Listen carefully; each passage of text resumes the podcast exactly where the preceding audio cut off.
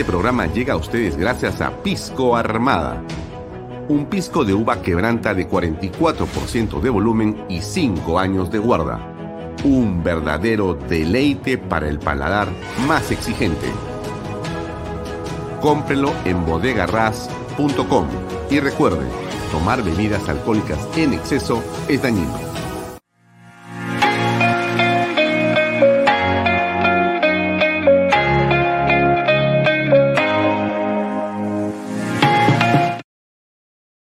Coldwell Banker Realty Bienes Raíces. Para invertir o vender bienes raíces en Miami, Florida, Coldwell Banker. Coldwell Banker, la número uno hace 23 años en Estados Unidos y la número uno en Florida con más de 12 billones en ventas. Comuníquese con Jimena Prele al WhatsApp 001-305-904-0631. Coldwell Banker Realty, bienes raíces. Delop.pe Somos especialistas en transporte de carga regular. Transporte de concentrados de mineral. También transportamos material y residuos peligrosos y diseño y construcción en todo el Perú. Ubíquenos en nuestra web de lob.pe.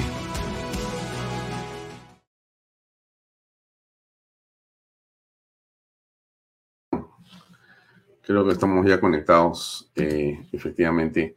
Bienvenidos a Vaya Talks por Canal B, el canal Bicentenario. Muy buenas noches. Mi nombre es Alfonso Valle Herrera, como todos los días conectados con ustedes a esta hora. Eh, nos pueden seguir por mis redes sociales, las de Alfonso Valle Herrera, también por las redes sociales de canalb.pe. Hay una aplicación, ustedes pueden descargarla también. Y también nos siguen a través de las redes sociales que salimos en vivo y en directo a través de Expreso, el diario expreso, expreso.com.pe. Los domingos usted puede ver eh, la repetición de estos programas en PBO Radio 91.9 FM. También a las 5 de la tarde puede ver el resumen de los eh, más importantes clips de los diversos programas que hemos tenido en Canal B durante la semana.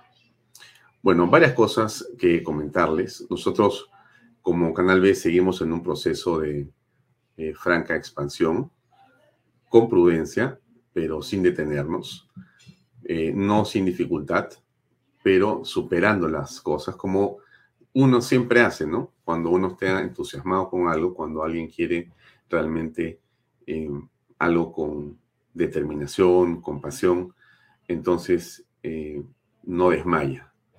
Y no hay nada delante que a uno lo detenga. Así que estamos en ese esfuerzo estamos eh, trabajando intensamente para lograr eh, estar muy pronto en una red de cables en todo el Perú, en todo el Perú. Y hemos iniciado este, este, esta expansión hacia eh, los cable operadores a través de uno de los cables más importantes que tiene el país, que es Best Cable. Vamos a conversar en los siguientes días con Demóstenes Terrones para afinar lo que serán nuestras transmisiones a través de ese enorme eh, grupo de televidentes que Best Cable tiene en las eh, zonas periféricas de la capital y también en el norte y en el sur del Perú. Así que estamos embalados realmente. Van a ustedes poder ver eh, parte de la nueva programación en la que estamos inmersos. Habrá eh, noticias en la mañana tendremos más análisis político y los programas que usted ya conoce y que solamente para que no se los olvide, se los voy a compartir nuevamente aquí.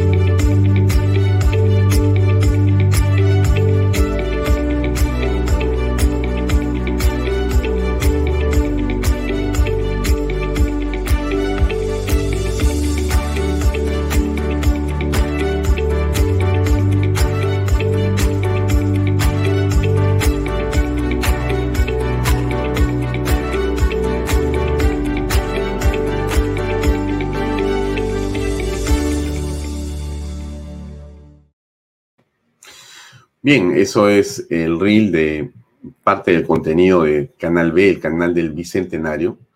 Este canal, como yo le comenté a ustedes, amigos, eh, surgió en una investigación que hicimos.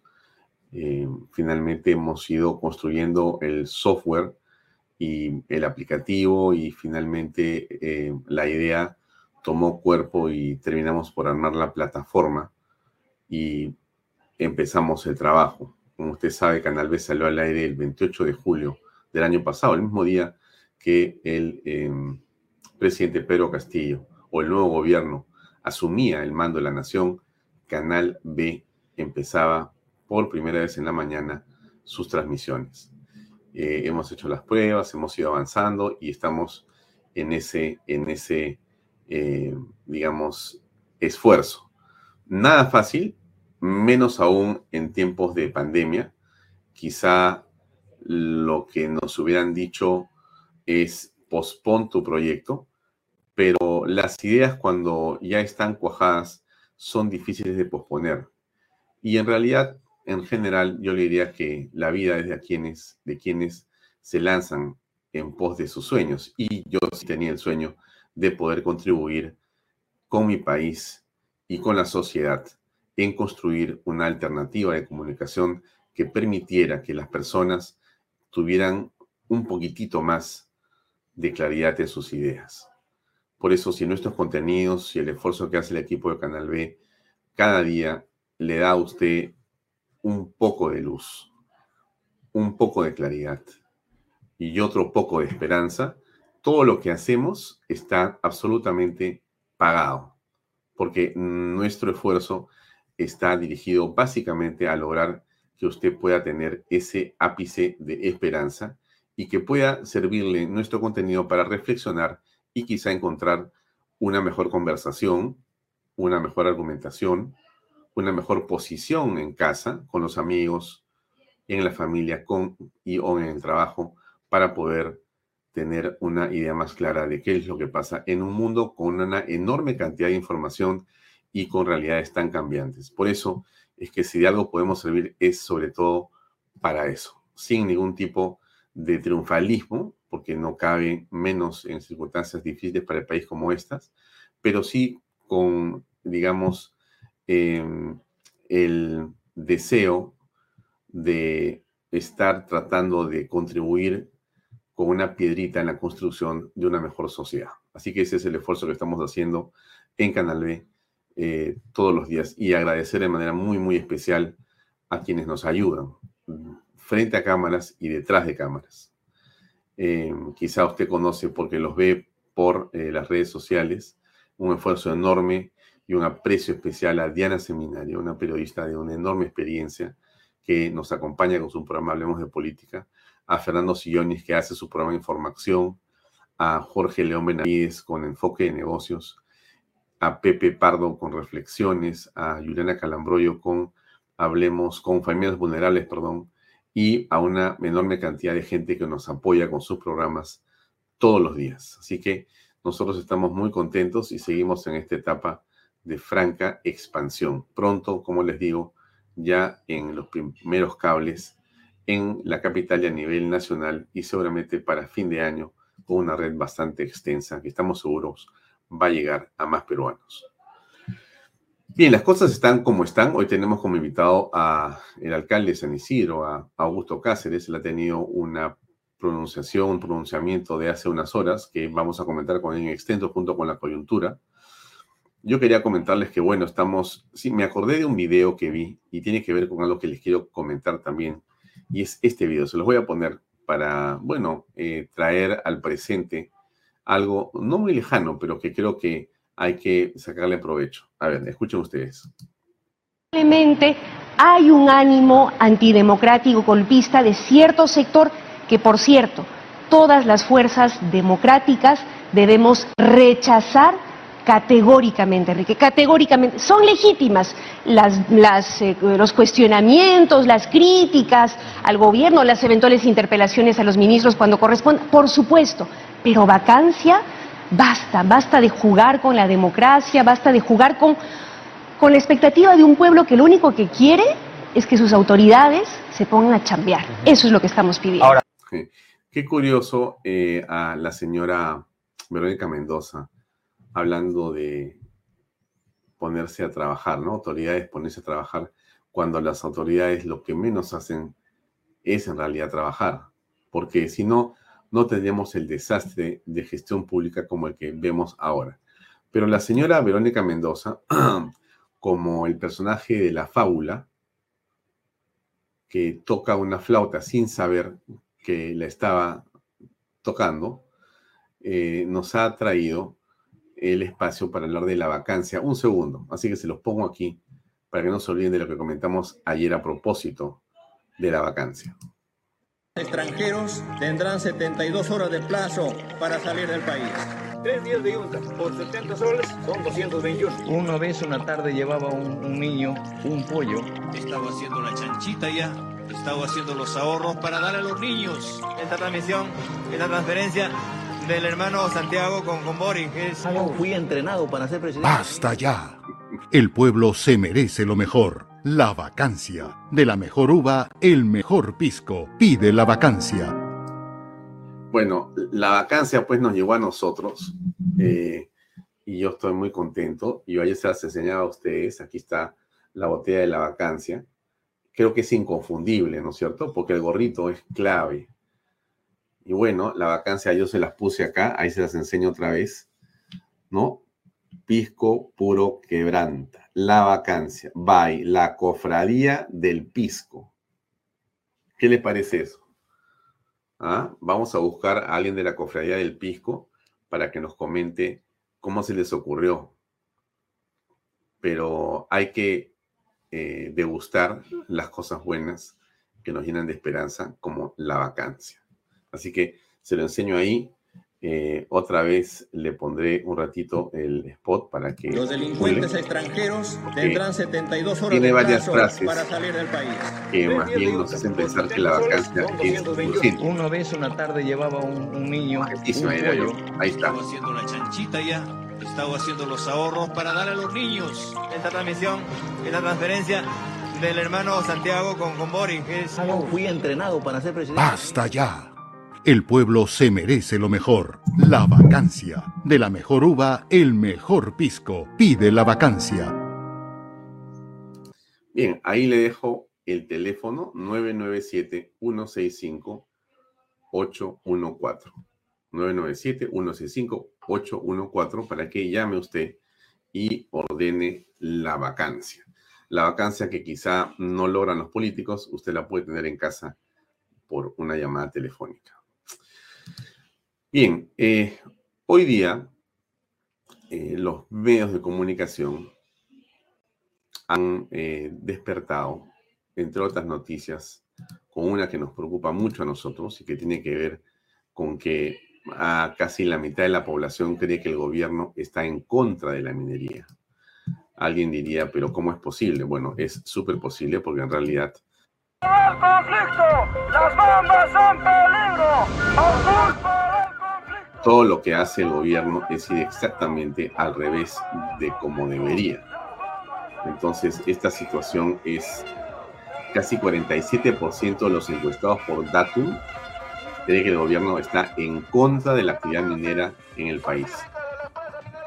Esto sube a 63% en el sector económico A y B.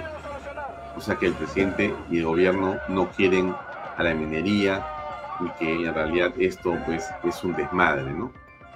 Em, es una pena que una actividad de esta importancia tenga estos problemas, pero el día de hoy, como usted tiene que haber también sabido, em, se han contado 209 conflictos sociales al cierre del mes de abril. 18 más de lo que tenemos hace un año en esta misma fecha. 209 conflictos sociales. 78 corresponden a socioambientales, 10 a tipos o de tipo comunal, 8 asuntos de gobierno nacional, 3 asuntos de gobierno local y 1 de asuntos de gobierno regional. Y 87 de esos conflictos están relacionados a la minería, a la minería. Es una situación eh, realmente que no es positiva para el país y que más bien a estas alturas es de suma gravedad y que no parece ser la obligación del gobierno. Es decir, el gobierno está como en otra cosa. Usted ve al presidente que se va a Purímac, se va a Pasco, se va a Cusco, se va a Tumbe, se va a donde sea. En todos lados hay protestas contra él, pero lamentablemente no existe una fijación sobre cómo se resuelven los problemas que tienen los peruanos. La señora Verónica Mendoza, en ese video que le puse yo para hacer, digamos, la introducción a El Pisco la Vacancia, habla pues de que qué mal, ¿no? Porque lo que la gente quiere es que el gobierno trabaje. Pero si el gobierno no puede trabajar, la prueba es de que los trabajadores que están ustedes viendo acá, esos que los he mostrado que estén en estas tomas, no son un partido político, son de las bambas. Miles de trabajadores, en lugar de estar produciendo para exportar y para pagar divisas, para pagar a los maestros, policías y enfermeras, tienen que marchar por las calles de Lima, ¿sabe usted para qué? Para que los dejen trabajar y exportar y pagar divisas. O sea, este es el mundo al revés. El mundo al revés. O sea, uno tiene que marchar para que te dejen trabajar. Para que te dejen trabajar. ¿Y por qué no te dejan trabajar? Porque el gobierno es incapaz de poner orden en el país. Está preocupado, primero, porque el presidente es un correlón. El presidente se escapa de la prensa, huye de la prensa, está realmente traumatizado con los periodistas y sus preguntas.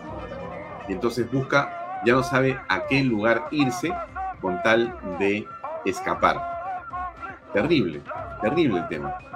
Ahora, en fin, eso es lo que está eh, sucediendo, ¿no? Hay un gobierno que en realidad eh, no entiende de las urgencias que tenemos y vemos los peruanos. El tema central es la declaración del señor Samir Villaverde. Sí, esta que le pongo. Les comunico que tengo toda la predisposición y la voluntad de decir la verdad en el esclarecimiento de su investigación. Además de declarar ante el Ministerio Público, a través de la doctora Carla Cesenarro Monjes, de cómo el señor Pedro Castillo Terrones logró ganar las elecciones presidenciales, quien lideró, planificó y coordinó al más alto nivel este trabajo con el Jurado Nacional de Elecciones, mellando así la democracia, perjudicando al señor Rafael López Aliaga y a la señora Keiko Sofía Fujimori, manipulando la voluntad popular. Hay veces las personas nos equivocamos, pero es de valientes ser hidalgos en reconocer nuestros errores. Estoy seguro que estas personas me están escuchando y cuando y que están esperando que yo declare para que por el bien del país se sumen conmigo a decir la verdad sobre estos hechos. El Perú necesita un cambio que represente el verdadero sentir de todos los peruanos. Señor presidente de la Comisión de Fiscalización y Contraloría del Congreso de la República, durante mucho tiempo yo he venido siendo amenazado por el Servicio de Inteligencia por altos funcionarios del gobierno, por personas allegadas al presidente de la República con la finalidad de silenciarme. Por ende, estoy muy preocupado por mi vida, esperando que la doctora Carla Cesenarro venga a tomarme a la verdad posible mi declaración. A través de este poder del Estado, vengo a hacer una denuncia pública en mi calidad de empresario contra el presidente Pedro Castillo Terrones, a quien en su momento apoyé, pero hoy le digo que no le tengo miedo y que lo hago responsable directamente a él de cualquier atentado que pueda pasar contra mi vida, en el lugar donde estoy o, o donde fuere. Por todo lo expuesto, señor presidente de la Comisión de Fiscalización y Contraloría del Congreso de la República, Héctor José Ventura Ángel, le pido muy respetuosamente me pueda dar la oportunidad de conversar con mi abogado Julio Rodríguez a efectos de poder tener una buena defensa y poder contribuir con la investigación que usted está presidiendo. Muchas gracias, señor congresista. Bien, eso era lo que dijo el señor eh, Samir Villafuerte, o Villaverde, perdón, en su declaración en la Comisión de Fiscalización del Congreso de la República. Para todos ha sido eh, una sorpresa y yo creo que ha sido eh, en realidad eh, un bombazo, como decimos, ¿no? Nadie esperaba que apareciera algo parecido a esto. como usted recordará, tan pronto el señor Samir Villaverde dijo lo que dijo, la comisión se fue al penal, aparecieron los fiscales que volaron y los que rápidamente salieron aquí por delante fueron uno de los aludidos que fue el Jurado Nacional de Elecciones. El Jurado Nacional de Elecciones emitió un comunicado inmediatamente en el que decía, a ver, nosotros no tenemos nada que hacer con esto. Eh, en realidad, eh, dijo, no hubo fraude atribuible a los organismos del sistema electoral. O sea que los organismos eh, no han cometido delito, han sido las personas. Pero en fin, eso es un juego de palabras. Lo que le digo es que eso es lo que dijo el Jurado Nacional de Elecciones. No hubo fraude atribuible a los organismos del sistema electoral.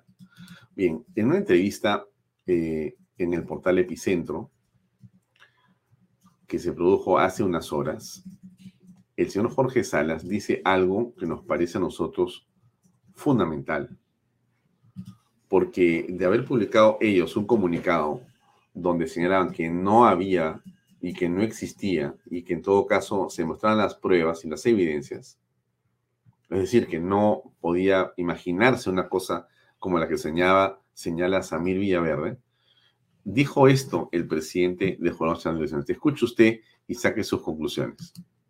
¿Podría haber alguien que se ha tomado el nombre de algún miembro del Pleno que se vea, no sé, podría haber alguien que hubiera obrado mal dentro del Jurado Nacional de Elecciones, tampoco lo sé.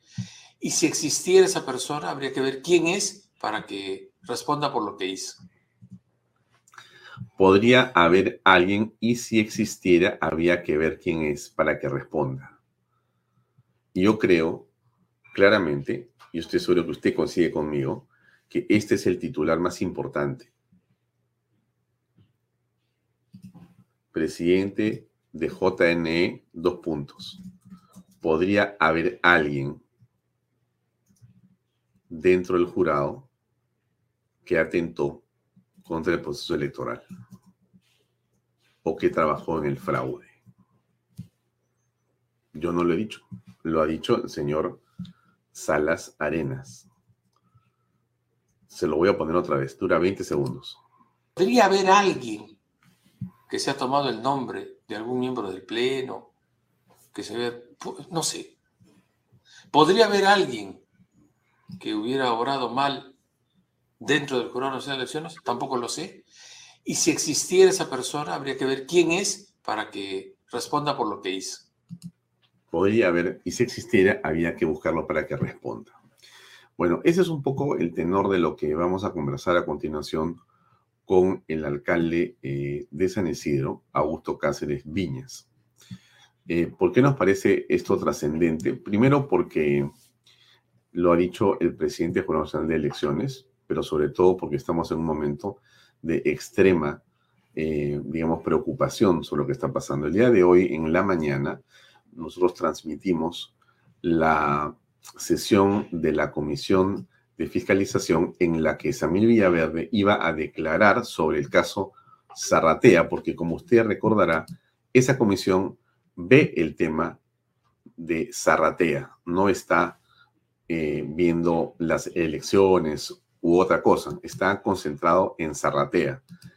Y para eso estaba llamado el señor Samir Villaverde, pero él hizo esta declaración e interrumpió todo el proceso. Ok, perfecto. Bueno, dicho esto, entonces, estamos sí en este momento en un compás de espera para lo que va a decir Samir Villaverde en el caso Zarratea, que es en realidad el camino para llegar a Pedro Castillo.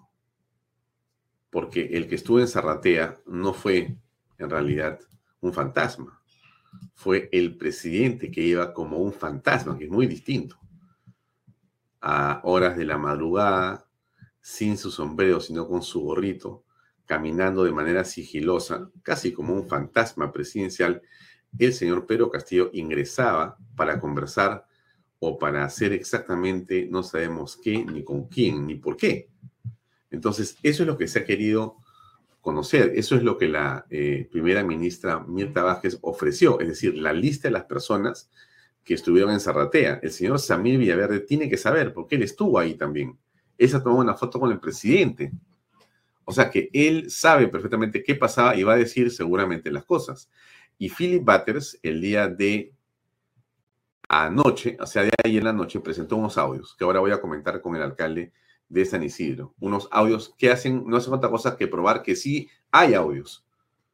Es un audio entre Villaverde y Bruno Pacheco.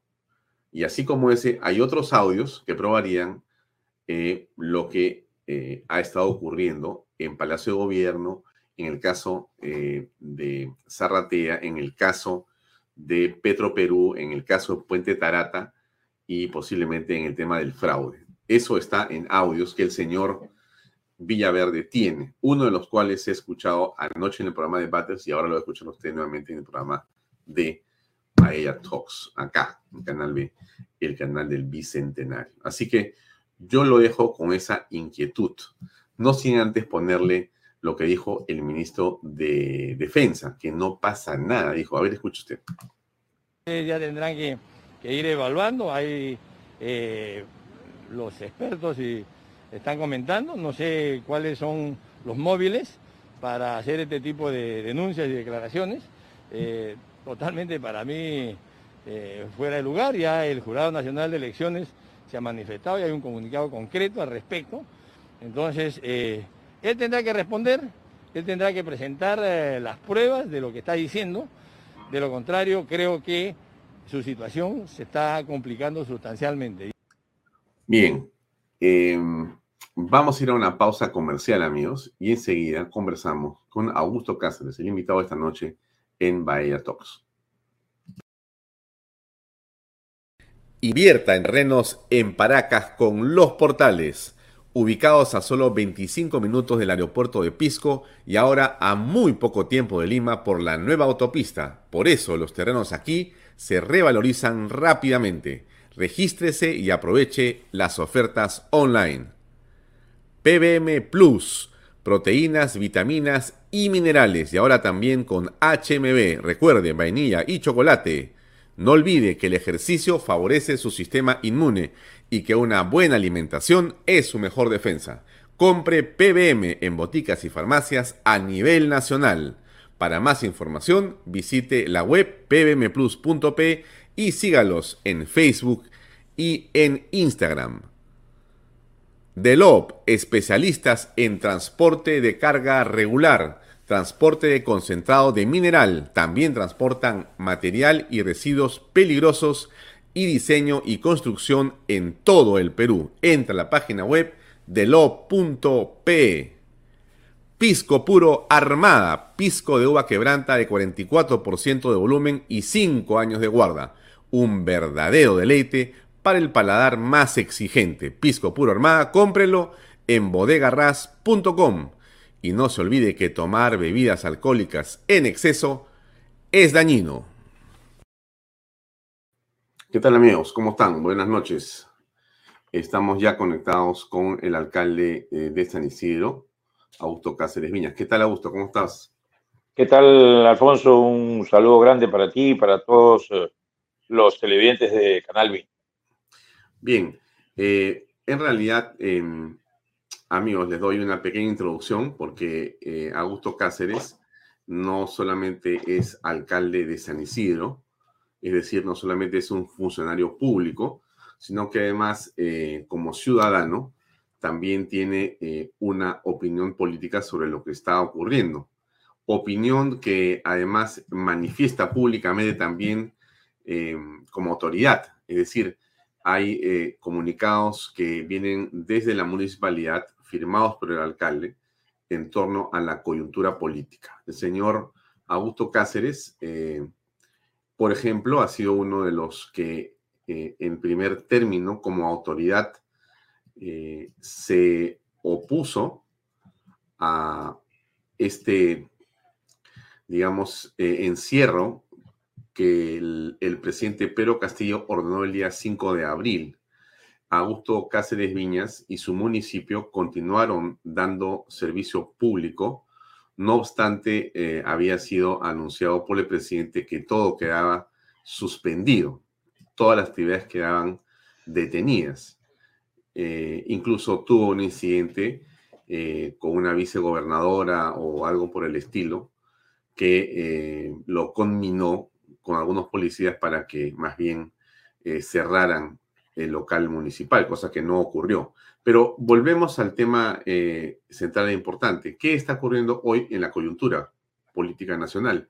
¿Y por qué es que el em, alcalde Augusto Cáceres ha emitido hace unas horas un comunicado, un comunicado público que pongo aquí eh, en las pantallas para que ustedes lo vean, lo puedan leer, pero más allá de leerlo, pues no es la idea, es conversar con eh, el alcalde de San Isidro para que nos comente de qué se trata. Quiero leer eh, solamente un párrafo introductorio para que tengan ustedes idea del tenor de lo que ha escrito y ha comunicado el señor eh, Augusto Cáceres. En mi condición de autoridad elegida por el pueblo y ante las circunstancias dramáticas públicamente conocidas por las que atraviesa nuestra patria, me dirijo a mis conciudadanos de San Isidro y a la opinión pública nacional para expresar lo siguiente.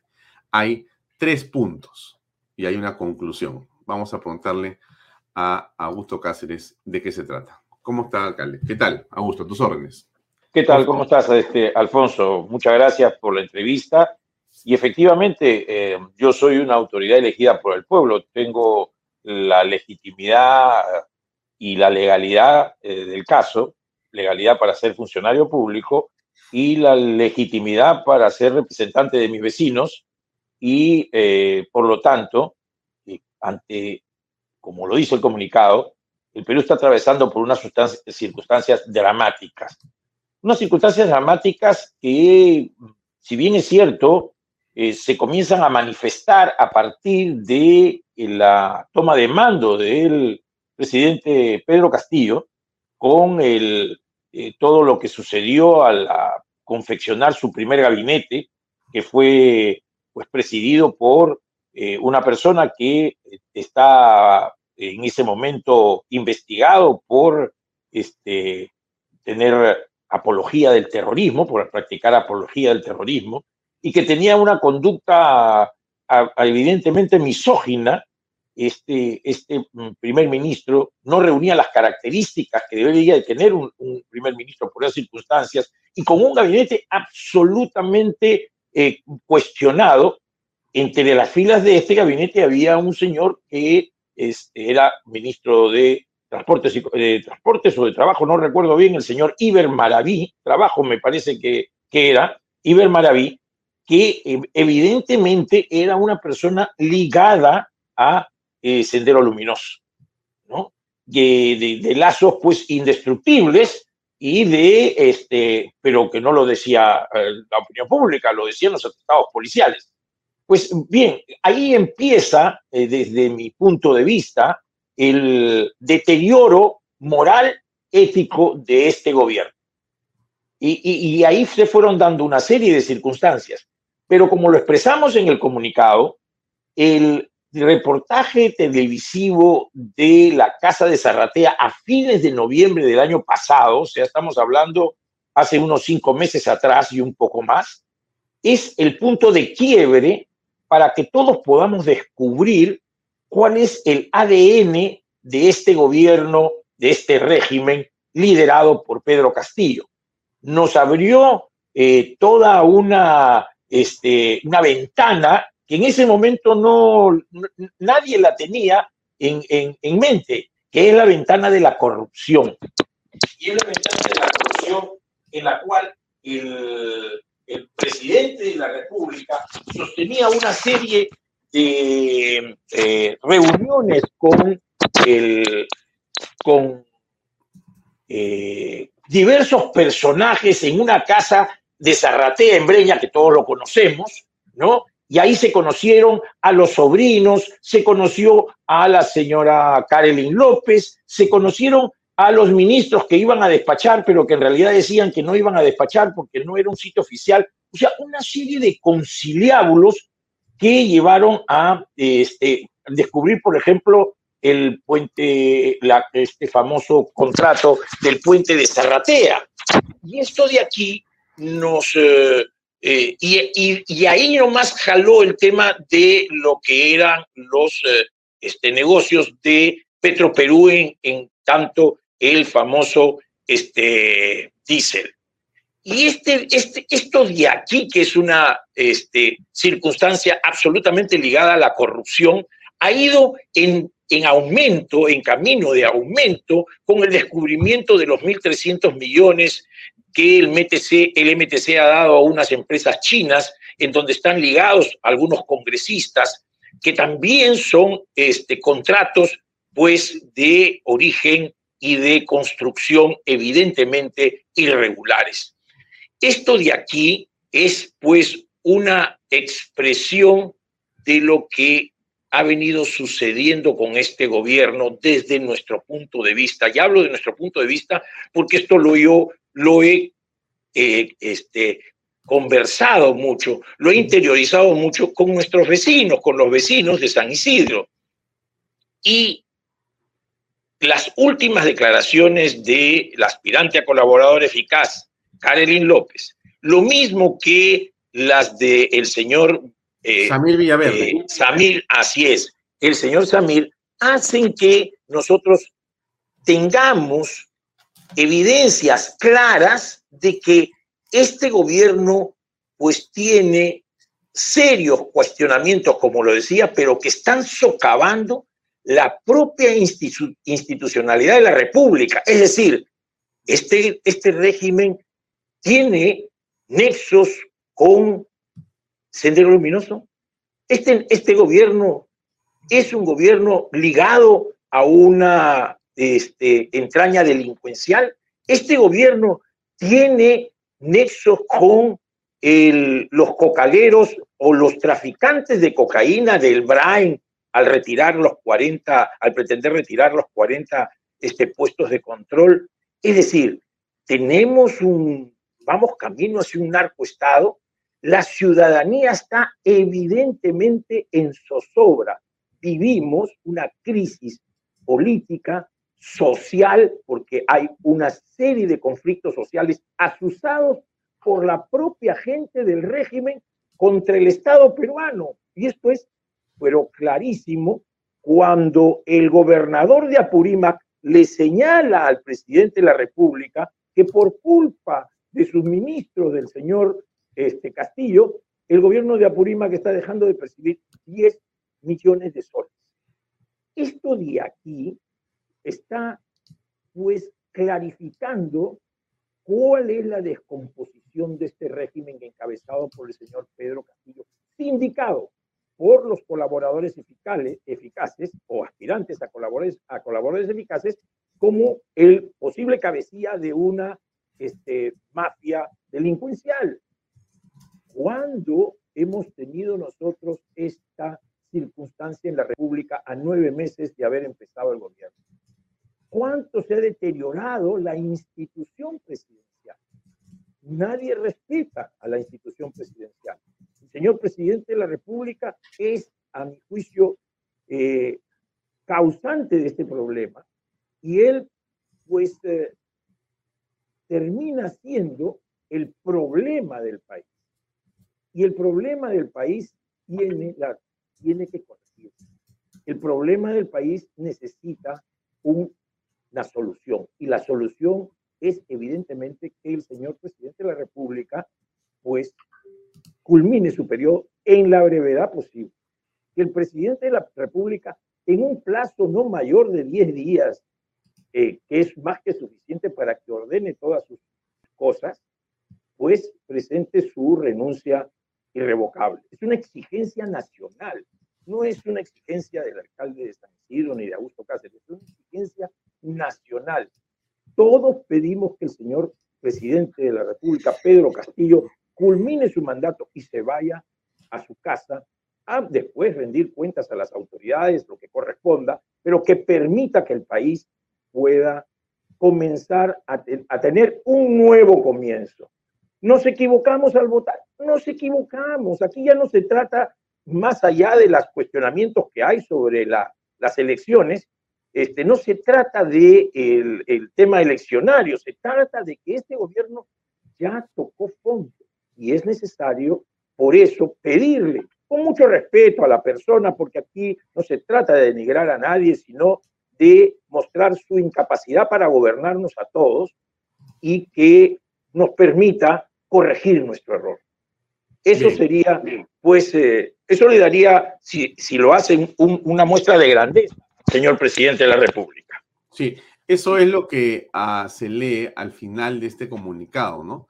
Porque tú lo que dices ahí es eh, que lo que estás pidiendo al presidente de la República es, le exijo, dices, a Pedro Castillo Terrones que renuncie al cargo de presidente de la República en los próximos 10 días. Si el presidente no renunciase, el plazo señalado que le exijo, igualmente el Congreso de la República que active los mecanismos constitucionales para que eh, sea retirado del cargo, ¿no es cierto?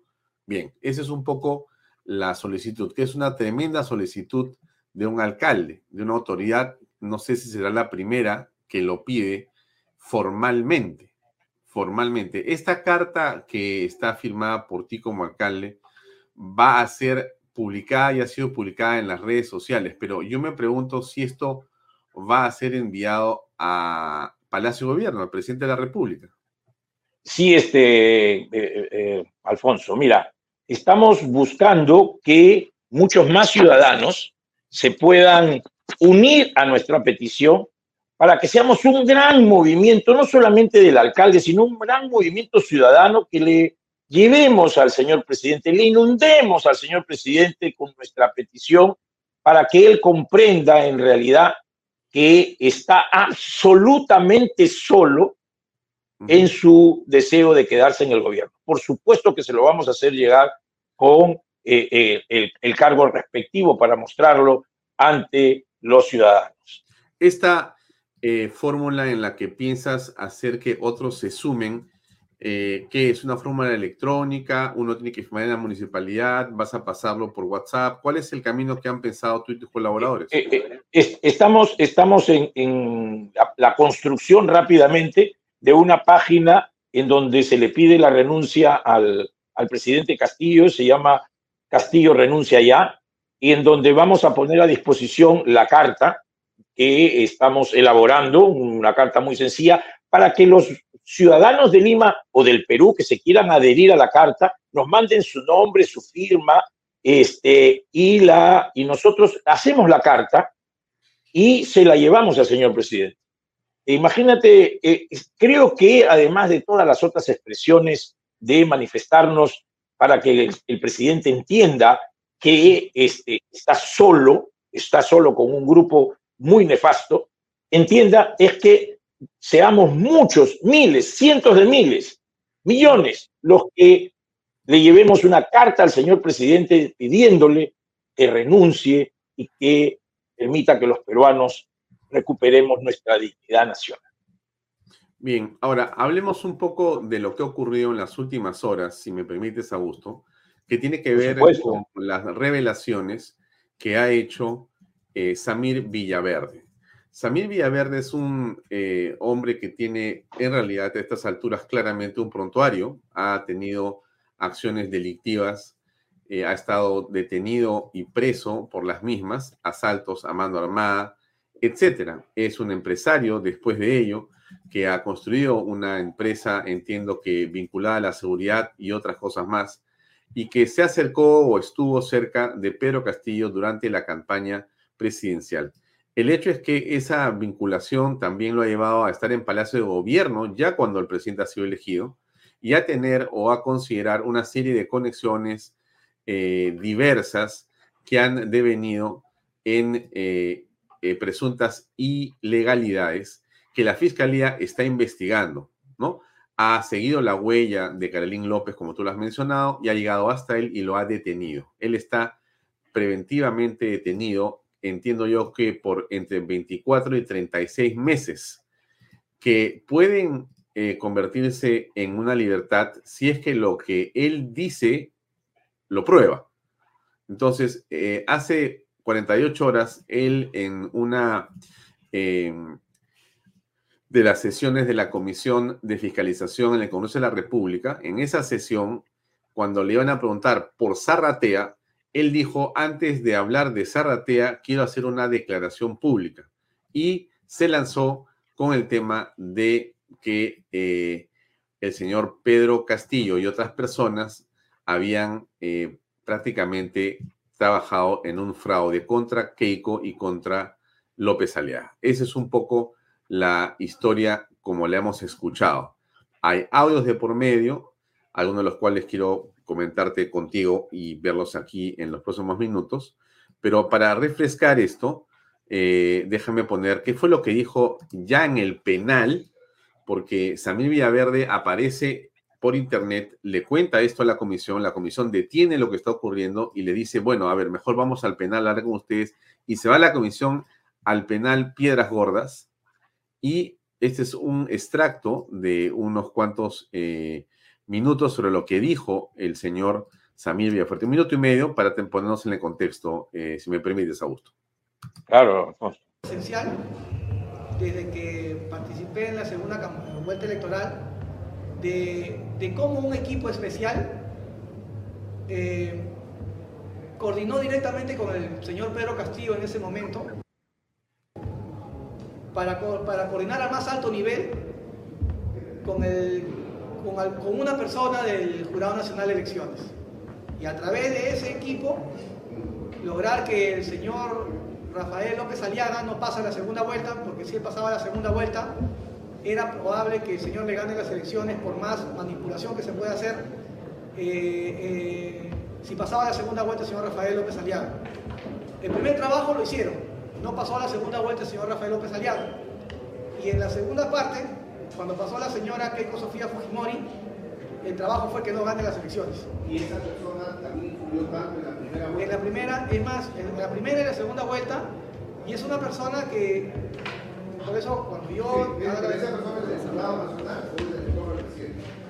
Es una persona que es del entorno del presidente, pero que no está, digamos, en ningún radar o en ninguna, este, en ninguna investigación. o sea, no, pero estoy seguro que que inmediatamente... Es que por seguridad, como le digo, eh, yo quiero coordinar con mi abogado, pero sí le puedo, sí le puedo afirmar, como le digo, este, lo que yo, porque yo fui testigo presencial. En mi departamento, que yo tengo en un lugar, era donde se reunía ese equipo especial. Bueno, hasta acá es un poco lo que él dice también frente a la comisión inicialmente, lo ha reiterado. Faltan evidentemente conocer las evidencias a las que hace referencia, porque esto tiene que ser corroborado. Y entonces em, la comisión ha estado con él, ha conversado en extenso varias horas, también ha llegado ya la fiscalía a verlo. El presidente de la comisión dice lo siguiente cuando sale. Quiero poner también este pedacito para después preguntarte cómo ves la situación y después quiero escuchar contigo un fragmento del audio, ¿correcto? Que anoche presenta Philip Butters como prueba de que él tiene acceso a todos los audios y después escuchar una declaración insólita del presidente del Jurado Nacional de Elecciones. Vamos a escuchar esto, por favor. Ojo, ojo, escúcheme, respecto al fraude, es el señor Samir Villaverde, ha sido enfático en manifestar que había un equipo técnico, un equipo de trabajo que se encargaba en sesionar en, la, en el departamento de Surco, ubicado en Surco, eh, que es de, propiedad del señor Samilla Verde. Este eh, equipo técnico habría favorecido para que Pedro Castillo gane en primera y segunda vuelta. Ha manifestado que había, había dirección y comunicación con el presidente del Jurado Nacional de Elecciones. Eso va a tener que ser materia de investigación del Ministerio Público. Nosotros estamos recopilando información abundante, seria, pero esta, eh, este cotejo de información va a tener que ser investigado por el órgano persecutor del delito, que es el Ministerio Público. Estas, estas, estas pruebas, estas pruebas justamente van a ser ahora eh, eh, enviadas, anunciadas por el señor Samir Villaverde. Él tiene abundante información. Nosotros como comisión de investigación estamos justamente descubriendo estos posibles actos irregulares, no solamente de altos funcionarios, sino ahora del Jurado Nacional de Elecciones que habrían favorecido al señor Castillo en primera. Es la comunicación, es la comunicación que habrían tenido. Por eso digo, que habrían tenido la declaración del señor Samir Verde que tendrá que ser corroborado en, las otras investigaciones en, el, en sede del Ministerio Público. consecuentemente, el Jurado Nacional de Elecciones como institución ha salido a, dar su pronunciamiento, pero ojo, reitero, el Ministerio Público debe ahora actuar de oficio para que pueda iniciar las, eh, las investigaciones preliminares sobre estos presuntos actos de corrupción. los sobrinos? ¿Conoce a los sobrinos? Eh, ojo, en, caso de, Salas Arenas, yo creo que eh, van a tener que asumir las posturas el Ministerio Público, pero ojo, respecto al ministro de, Justicia, es que el señor ministro de Justicia habría intercedido para que Samir Verde no declare, es que seguramente vamos a debatir eso en el Congreso para que pueda ser interpelado. Eso va a ser, como le digo, materia de debate en la... Bien, solamente para terminar, eh, esto, es, esto es otra cosa. El Jurado Nacional de Elecciones ha eh, emitido un comunicado donde dice que no hay nada que hacer, no hay ningún problema, no existe, digamos, una situación eh, anómala y por lo tanto, este, mm, ellos no, no, no conocen y no entienden qué es lo que ha ocurrido en este caso, no ven un problema mayor. ¿Qué opinas al respecto, Augusto? Mira, Alfonso, de corroborarse lo que dice el señor Villaverde, esto sería pues gravísimo. Esto sería una ruptura, un, golpe, creo yo, este, casi hablando en términos boxísticos, un knockout a la, al Jurado Nacional de Elecciones, a todo lo que es el sistema electoral peruano. Porque en verdad es serio que esto puede haber sucedido en esta elección, y si sucedió en esta elección, puede haber sucedido en la anterior y en muchas otras anteriores. Por eso es que es tan grave lo que está diciendo este señor Villaverde y se tiene que llegar hasta las últimas consecuencias. Es decir, no se puede detener el proceso de conocimiento público. Ya no aquí, ya no hay un tema de encerremos esto en una investigación que no se puede saber, que esperemos que... Esto ya es, como es tan grave, debe de ser de conocimiento permanentemente público. Mm. Yo sobre Samir Villaverde, te puedo decir que lo, lo conocí a partir del, conocí de, él, su existencia, a partir del, del reportaje de Zarratea, donde comenzaron a salir que los vehículos que manejaba uno de los sobrinos y personajes de la casa de Zarratea era de este señor o de la empresa que él maneja. Y ahí conocimos eh, un poco sus antecedentes y, no lo teníamos muchos ciudadanos, eh, como dicen los jóvenes, mapeado en, nuestra, en, nuestro, en nuestro conocimiento. Entonces, él es eh, un personaje que sale a la luz en relación a Zarratea. Y este señor sobre Zarratea y sobre el problema de corrupción tiene tanto más conocimiento que la señora Carolyn López. Es decir, todo lo que diga este señor, como lo que diga Carolyn López relacionado con la corrupción y los negocios y el puente Tarata 3, que es donde más ha intervenido este señor, me parece, es pues deleterio para el presidente de la República y, para este régimen. Pero esto de aquí que como hemos visto y escuchado un poco en el, en el, en el video, en el audio, que seguramente lo vamos a escuchar más adelante, esto de aquí ya nos, nos delata una relación íntima entre el régimen Pedro Castillo, Bruno Pacheco, desde comienzo del régimen, miento, desde antes que comience el régimen. Y esto, pues, no, no, no, no lo podríamos nosotros procesar de manera absolutamente, eh, eh, pues haciéndonos como que no pasa nada. como que no pues esto es este, un tema ya zanjado, esto es un tema que no merece saberse, que, que el señor Villaverde pues es una persona delincuente, etcétera, prontuariado y todo lo demás. No, acá todo lo que se pueda saber tiene que llegarse a investigar adecuadamente. Y yo lo digo pensando en voz alta, y te lo comento, Alfonso, pensando en voz alta, esto no va a ser que este, eh, la señora este, eh, Keiko Fujimori sea presidenta, ni que el señor López Aliaga sea presidente, eso, eso ya no es así. Pero lo que sí habría es que estos personajes que están o que serían o que estarían implicados o que saldrían responsables después de las investigaciones del Jurado Nacional de Elecciones, sea quien fuese, deberían de ir presos. Deberían de ir presos y por supuesto la elección debería de pues terminarse, o sea, este, de darse un, un corte y volver a hacer elecciones este, generales o lo que pues se pueda hacer una salida democrática. Aquí lo que hay que buscar, Alfonso, es una salida democrática para que el Perú no se siga dañando más. Esta salida democrática se la estamos dando al señor eh, Pedro Castillo. Renuncie, por favor, permítanos hacer todo que con tranquilidad y que usted no sea un factor disociador de este proceso. Que su, que su escudero, casi pues bufón, el presidente del Consejo de Ministros, no siga lesionando las institucionalidades ni siga dañando el prestigio de la República del Perú. Es, es, es, lo que le estamos diciendo que, que, que, que nos permita hacer el señor Pedro Castillo. Pero en síntesis con lo que dice Villaverde es gravísimo, muy grave y tremendo, sería terrible para, pero tenemos que asumirlo como lo asumimos en 2000 cuando pues necesitamos llegar al fondo de las cosas y eh, dar un nuevo comienzo. Esa es, esa es mi, idea, este, Alfonso. Me queda claro. Eh, el Jurado Nacional de Elecciones eh, ha dicho que no hubo, no hubo fraude atribuible a los organismos del sistema electoral.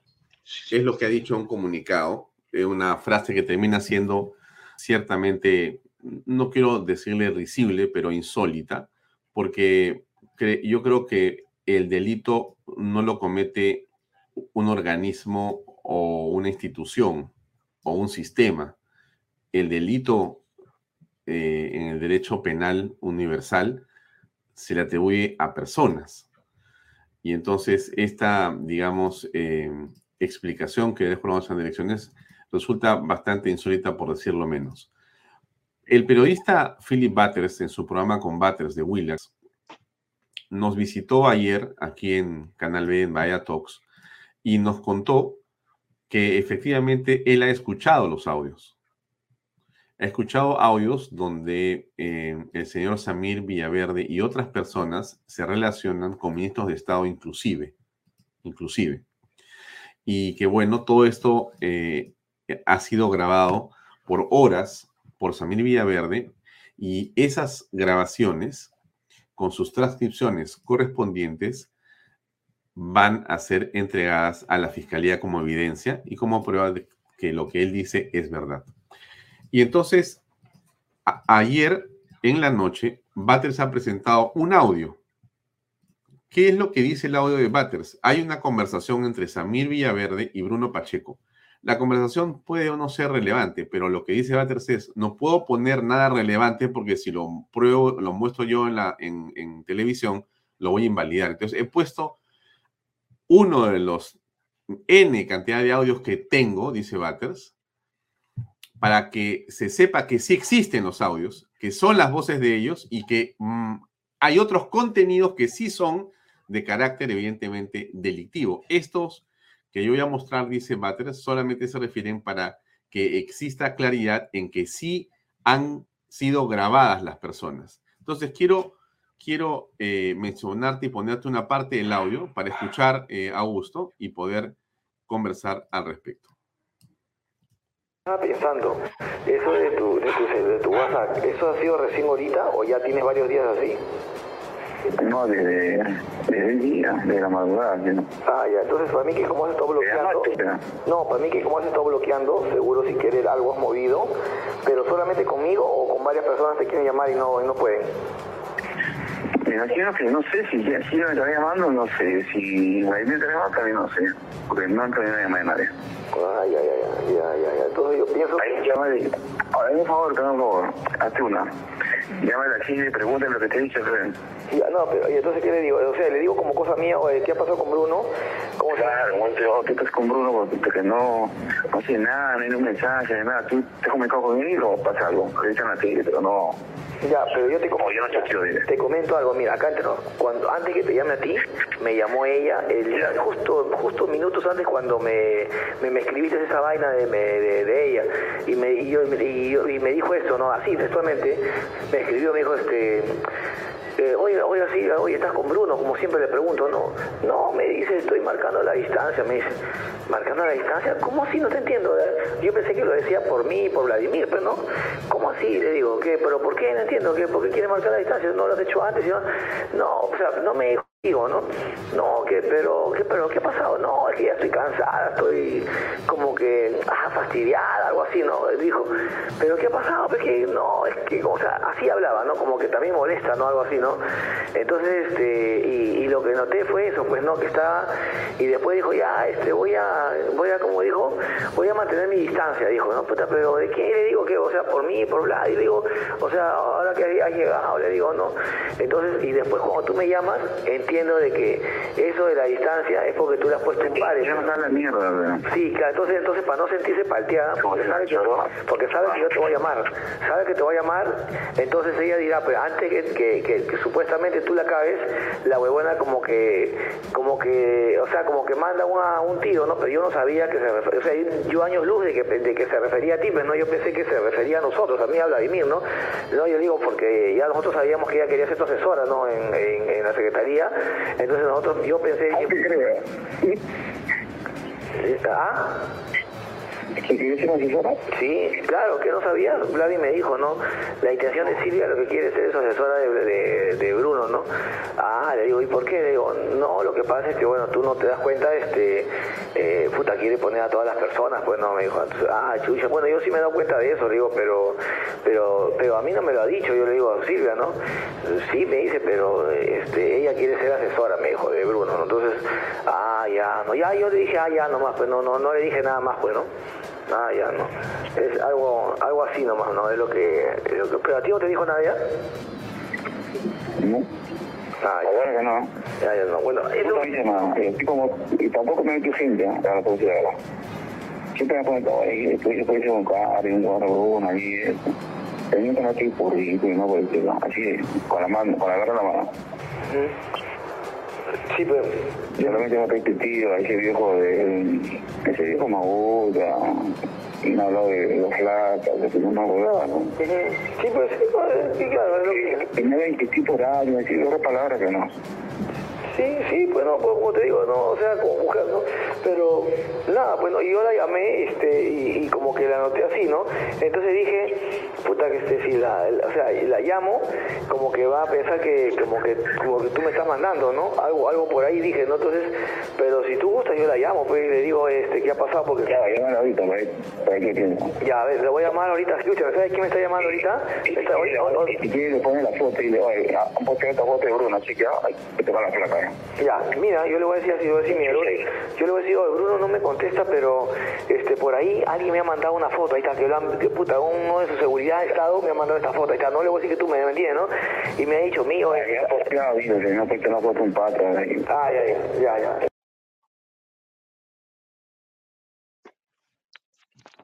Y no escucho. Perdón, lo que hemos escuchado Ya, es un audio transmitido en el programa Combaters de Willax por Philip Butters. Y lo que anunció Philip Butters ayer en Bahía Talks, que estuvo eh, de 7 a 8, lo cumplió en su programa de 10 a 11, porque él dijo, voy a mostrar un audio, voy a, a uno que sea irrelevante, pero que muestre que los tengo, porque yo los tengo. Y eso es lo que hemos escuchado ahora. Ahora, fíjate una cosa, Augusto, que era un poquito lo que viene a continuación en mi, en mi pregunta, ¿no? Este sí es el comunicado del Jurado Nacional de Elecciones y la OMPE. ¿no? El comunicado de ellos que han emitido ayer dice en primer lugar que de acuerdo a lo que ha ocurrido, primero expresan el rotundo rechazo a lo dicho por Marco Antonio Ceballos Villaverde García eh, en relación al fraude, ¿no? Eh, exigen que se presenten las pruebas de su presunto fraude. Eh, dicen que todo fue una maravilla. dicen que el Ministerio Público está archivando la denuncia, viene archivando las falsificaciones de firmas que se habían prestado en su momento y que han pedido ellos que al Ministerio Público, al fiscal de la Nación, que se investigue esta imputación maliciosa del señor Villaverde. Y que todo es transparencia y que ellos trabajan en realidad como buenos peruanos para sacar al país adelante. Pero ayer, y acá viene la, última parte de mi pregunta, eh, en una entrevista con eh, el portal epicentro.tv, la periodista Buena Luque le hace una pregunta al señor Salas, y él dice lo siguiente, que es muy importante. Amigos y estimado Augusto, escuchemos lo que dice el señor Salazar, presidente de Jurado Nacional de Elecciones sobre las imputaciones de Villaverde. Escuchemos, ¿no? 20 segundos. Haber alguien que se ha tomado el nombre de algún miembro del Pleno, que se ve, no sé. Podría haber alguien que hubiera obrado mal dentro del Jurado Nacional de Elecciones, tampoco lo sé. Y si existiera esa persona, habría que ver quién es para que responda por lo que hizo. Podría haber alguien y había que ver quién es esa persona. Ese es el titular. Ese es el titular más importante de esta campaña presidencial que terminó y de este incidente. Podría haber alguien que ha actuado a nombre de miembros del Pleno del JNE y ha participado en la alteración de los resultados electorales. Podría haber alguien, no lo digo yo, no lo dice Cáceres, alcalde de San Isidro, no lo dice el periodista Batters, no lo dice Villaverde. Lo ha reconocido el presidente Jurado Nacional de Elecciones del Perú hace unas horas. ¿Qué piensas sobre esta declaración, Augusto? Bueno, esto es un intento de poder limpiar su imagen o, como se dice criollamente, de zafar cuerpo. ¿no? Decía, yo no sé, yo no soy. Yo no sé, pero yo no soy. ¿no? O sea, esto es inaudito en el presidente del Jurado Nacional de Elecciones. El presidente del Jurado de Elecciones es una de las eh, eh, figuras más importantes de la democracia peruana. No es cualquier persona, no es el segundo, no es el tercero, es el presidente del órgano electoral que vela por la puridad, la transparencia, la imparcialidad de las elecciones. Y quien quiera que haya hecho algo dentro de su institución, él es el responsable. Él es el, no va a poder salir de, y escapar de su responsabilidad porque él es el responsable político y funcional de lo que sucede en el Jurado Nacional de Elecciones. Y este, esta, esta presentación que ha hecho, esta declaración que ha hecho, solamente hace... Por favor, por, favor, por favor, se incrimina más. Claro, ahí va.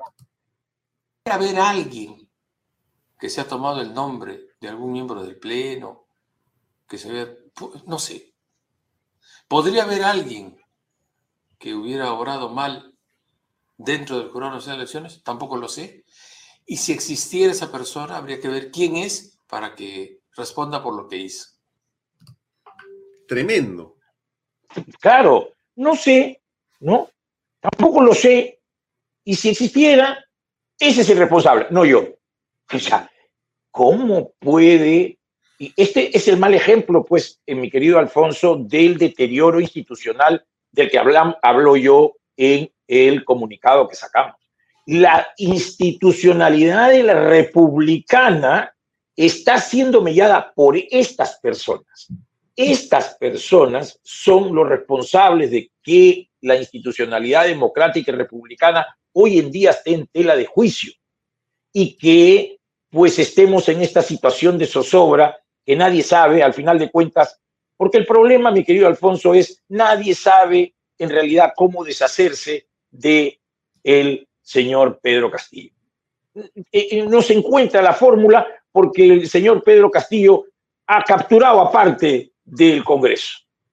Ahora se ha resquebrajado un poco esa solidez que tenía el Congreso, que en algún momento lo podemos hablar, pero este señor Salas Arenas es absolutamente responsable de lo que sucede y no va a poder absolutamente eh, deslindar porque él es el presidente del Jurado Nacional de Elecciones y es el que tuvo a su cargo que se determine qué fue lo que y quién ganó al final de cuentas. Y su actuación fue pues verdaderamente preocupante. Eh, muy preocupante. Su actuación durante todo el proceso fue muy preocupante porque lo que le corresponde a los jueces, y él es un juez, es haber permitido que se agoten todas las pruebas, porque no permitió que todas las pruebas se actúen en su jurado, él y todo su, y todo su colegiado. Eso dejó pues un sinsabor a por lo menos muchas personas entre las cuales me encuentro yo. Pero eh, el tema es que no va a poder escapar a su responsabilidad. Sí. Ahora, esto es en extremo grave porque la narrativa que viene del gobierno era una que más bien llamaba eh, payasada, llamaba eh, una cortina de humo, como dice ese título que aparece abajo, en la declaración de la vicepresidenta Dina Boluarte. Esto, como el presidente decía ayer, es el intento de llamar la atención, es en realidad una especie de bufonada, ¿no? Dicho sea de paso, ayer el presidente estuvo con algunos miembros de la farándula en Palacio de Gobierno, pero más allá de esa anécdota, insisto, eh, ¿qué cosa ha dicho Dina Boluarte sobre lo que ha declarado el señor Villaverde? Quiero ponerlo también para comentarlo, por favor, Augusto. Discúlpeme que tenga que dar esta respuesta. Creo de que es un teatro montado en, tres actos.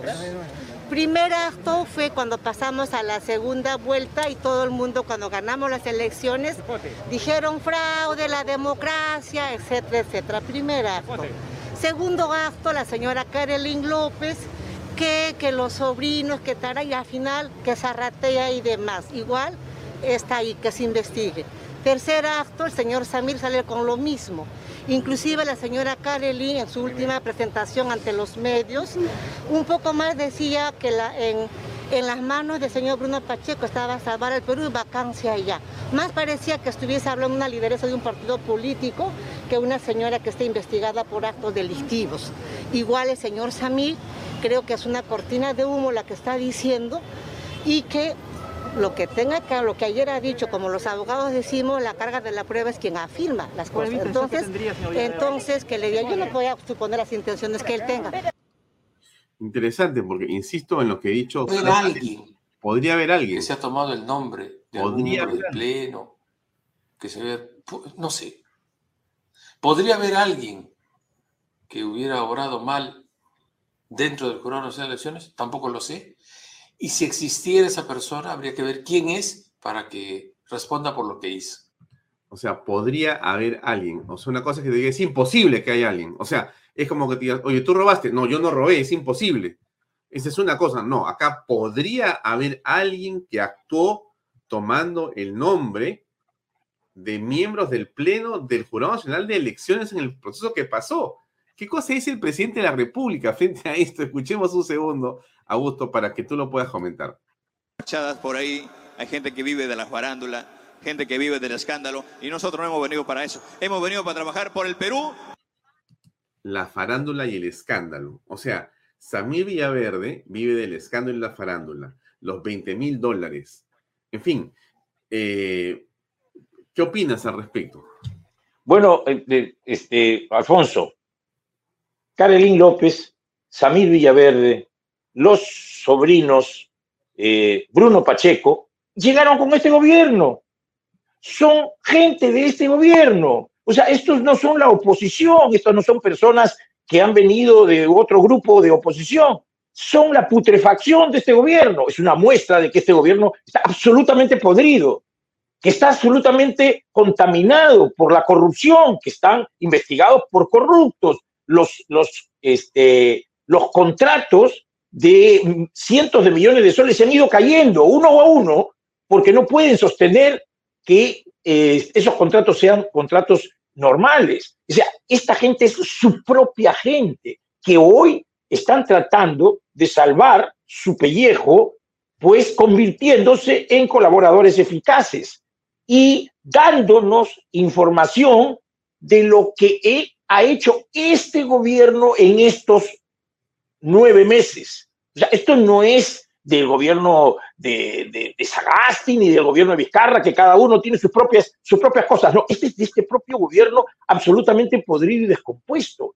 Y que está como la manzana podrida, está llevando para que todos nos pudramos. La señora Boluarte es tan responsable de lo que está sucediendo como Pedro Castillo. Por supuesto que sí. Esta señora que tiene en su haber, haber postulado siendo funcionaria de la RENIEC. O sea, que es absolutamente absurdo y que este jurado, este jurado lo permitió, este señor Salazarena. Esto de aquí es, pues, un, un grupo, un grupo, pero es un grupo Walking Dead, mi querido Alfonso. Esto es Walking Dead. Sí. Muy bien, Augusto. Te agradezco mucho por tu tiempo. Eh, gracias por tus comentarios y eh, qué bueno que una autoridad elegida por el pueblo marque claramente y deslinde claramente con lo que viene siendo una práctica que todos los peruanos creo que debemos de rechazar. Seguramente mucha gente te ha felicitado o se ha, eh, digamos, puesto en la misma línea que lo que tú has dicho en ese comunicado. Te deseo mucho éxito, eh, Augusto Cáceres. Muchas gracias, Alfonso. Un saludo para todos. Y nada, esperemos todavía nosotros tenemos esperanza porque tenemos fe y porque debemos de tener, sacar coraje y fuerzas de flaqueza para terminar con esta podredumbre. Muy bien, muchas gracias. Es lo, que, es lo que debemos de hacer. Gracias a ti, Alfonso, un fuerte abrazo. Hasta otra oportunidad, muy amable. Gracias. Bien, amigos, era el alcalde de San Isidro, Augusto Cáceres Viñas, que, como ustedes saben, ha emitido un comunicado en el que condena claramente y le pide al presidente de la República la renuncia en 10 días, y si no, que el Congreso de la República haga lo que corresponde para detener en el Perú esto que estamos apreciando in extremis, un desgobierno absoluto. Vamos a una breve pausa de los auspiciadores y entramos a la parte final del programa. Invierta en terrenos en Paracas con los portales ubicados a solo 25 minutos del aeropuerto de Pisco y ahora a muy poco tiempo de Lima por la nueva autopista. Por eso los terrenos aquí se revalorizan rápidamente. Regístrese y aproveche las ofertas online. PBM Plus, proteínas, vitaminas y minerales y ahora también con HMB, recuerde, vainilla y chocolate. No olvide que el ejercicio favorece su sistema inmune y que una buena alimentación es su mejor defensa. Compre PBM en boticas y farmacias a nivel nacional. Para más información, visite la web pbmplus.p y sígalos en Facebook y en Instagram. Delop, especialistas en transporte de carga regular transporte de concentrado de mineral. También transportan material y residuos peligrosos y diseño y construcción en todo el Perú. Entra a la página web de lo.p. Pisco puro armada, pisco de uva quebranta de 44% de volumen y 5 años de guarda. Un verdadero deleite para el paladar más exigente. Pisco puro armada, cómprelo en bodegarras.com. Y no se olvide que tomar bebidas alcohólicas en exceso es dañino. Bien amigos, estamos cerca del final, pero yo quiero insistir en lo que ha sido la tónica de la reflexión de esta noche.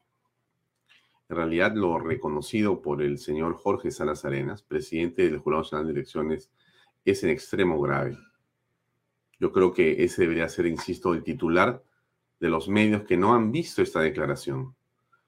tampoco me extraña que no lo hayan hecho, pero me preocupa sí que sigan sin eh, mencionarlo, porque a todas luces el reconocimiento de esta autoridad sobre lo que ha ocurrido es gravísimo. Se lo vuelvo a colocar. haber alguien que se ha tomado el nombre de algún miembro del Pleno, que se ve, no sé. Podría haber alguien que hubiera obrado mal dentro del Jurado Nacional de Elecciones, tampoco lo sé. Y si existiera esa persona, habría que ver quién es para que responda por lo que hizo. Mm. Es impresionante, ¿eh? Podría haber alguien, podría haber alguien. O sea, no es que niego que haya alguien. Estoy diciendo que podría haber alguien. Usted que más o menos conoce la historia de la política peruana en el país, ¿qué cree?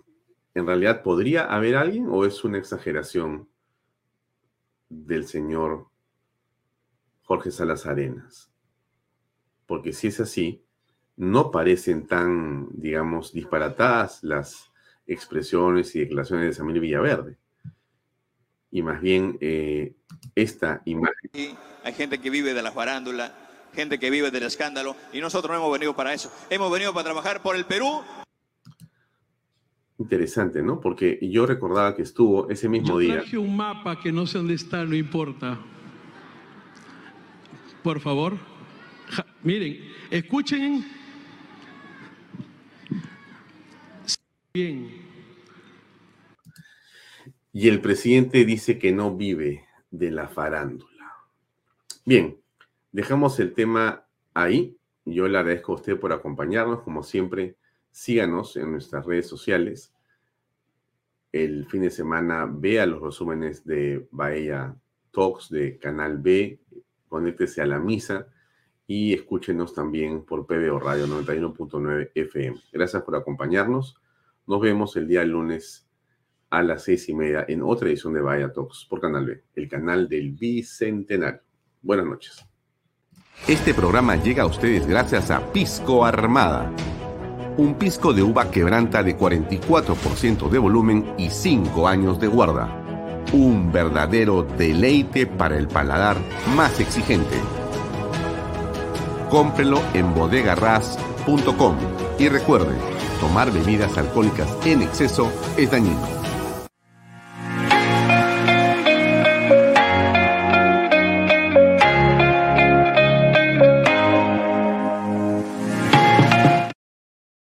Coldwell Banker Realty Bienes Raíces. Para invertir o vender bienes raíces en Miami, Florida, Coldwell Banker. Coldwell Banker, la número uno hace 23 años en Estados Unidos y la número uno en Florida con más de 12 billones en ventas. Comuníquese con Jimena Prele al WhatsApp 001-305-904-0631. Coldwell Banker Realty, bienes raíces. Delop.pe. Somos especialistas en transporte de carga regular. Transporte de concentrados de mineral. También transportamos material y residuos peligrosos. Y diseño y construcción en todo el Perú. Ubíquenos en nuestra web delop.pe.